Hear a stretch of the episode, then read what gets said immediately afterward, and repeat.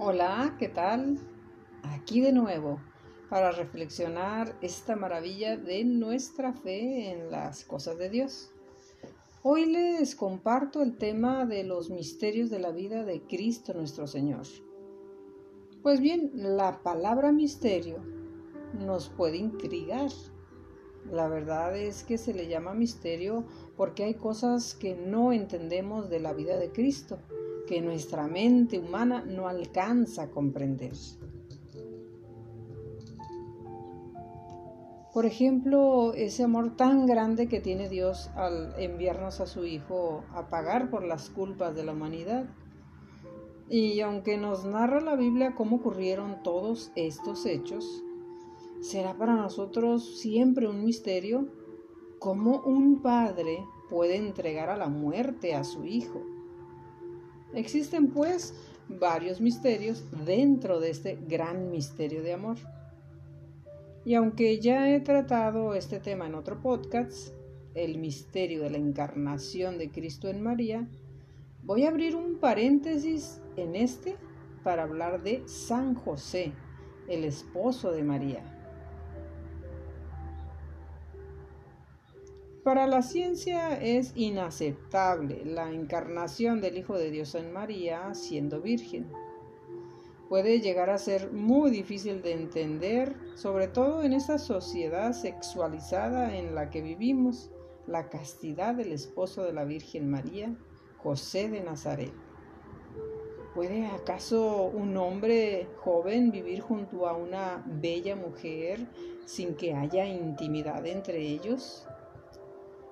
En la sociedad primitiva esas dudas también existieron.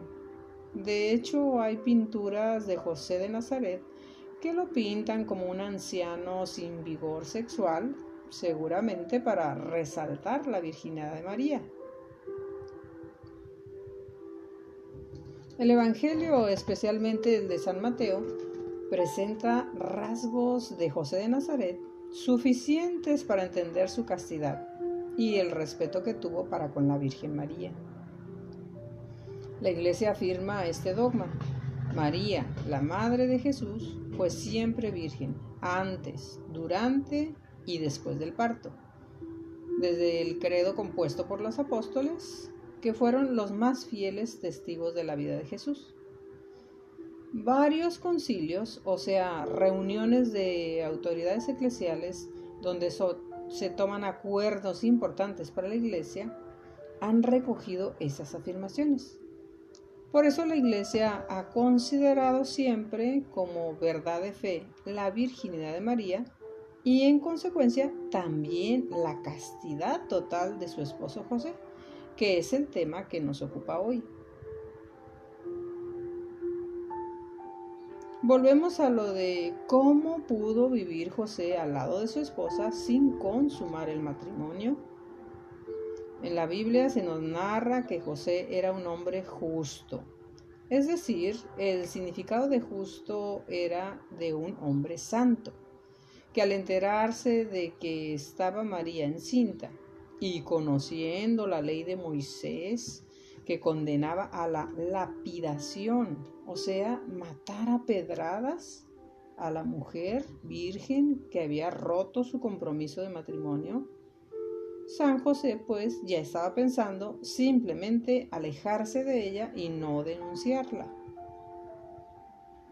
Ahora es fácil entender que José elige su vocación de custodio de su esposa y mantenerla virgen porque lo que en ella había era obra del Espíritu Santo, como se lo anunció el ángel en sueños.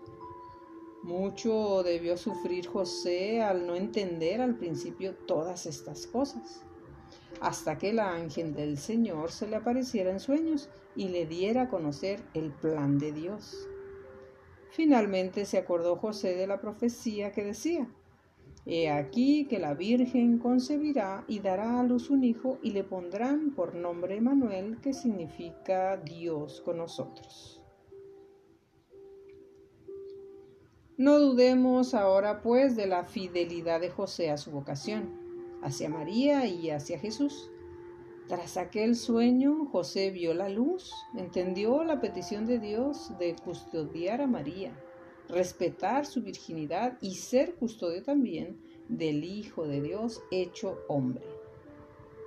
Así, como todo hombre de familia, tuvo que trabajar para sacar adelante a esta sagrada familia en Belén, en Egipto y en Nazaret. Y con su trabajo siguió santificándose. Por ello y por muchas cosas más, San José es el santo patrono de las familias. Pues bien, en el siguiente episodio les compartiré todo sobre el misterio de la infancia y de la vida oculta de Jesús.